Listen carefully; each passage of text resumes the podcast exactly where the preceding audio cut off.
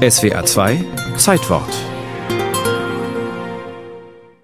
Man hat etwas Schwierigkeiten, sich die Lage des Inselstaats Samoa vorzustellen, weil die Südsee auf den üblichen Weltkarten, wenn überhaupt, immer etwas verzerrt dargestellt wird.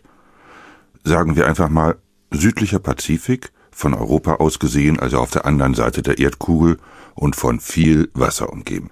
Trotz der entlegenen Lage war Samoa umstritten, denn die Inseln waren ein wichtiger Stützpunkt auf dem Seeweg nach China. Daher wurde die Inselgruppe im ausgehenden 19. Jahrhundert von den drei Großmächten Deutschland, Großbritannien und den Vereinigten Staaten beansprucht. Einen Krieg konnte Bismarck vermeiden, indem er zu einer Konferenz einlud. Im Ergebnis verzichtete Großbritannien auf Ansprüche und wurde durch andere pazifische Inseln entschädigt.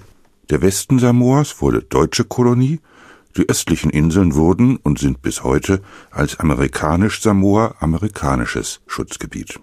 Durch politische Einflussnahme der USA wurden beide Samoas der östlichen Seite der Datumsgrenze zugeordnet.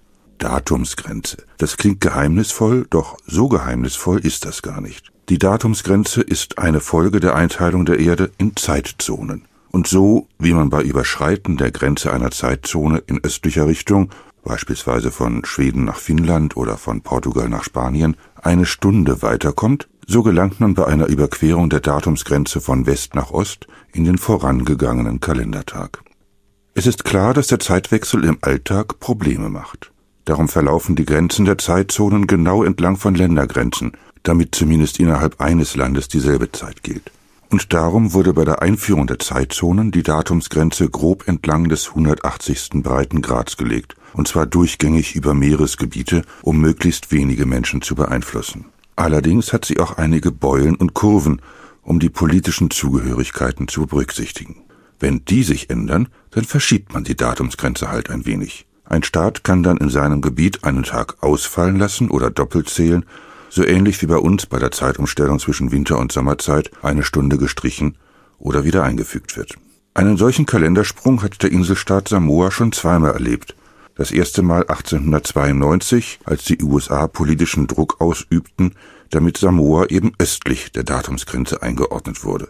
Damit hatte Samoa immer dasselbe kalendarische Datum wie das Nachbargebiet amerikanisch Samoa und die USA selbst. Doch mittlerweile haben sich die Handelsströme geändert. Samoa wickelt heute den größten Teil seines Handels mit Neuseeland und Australien ab.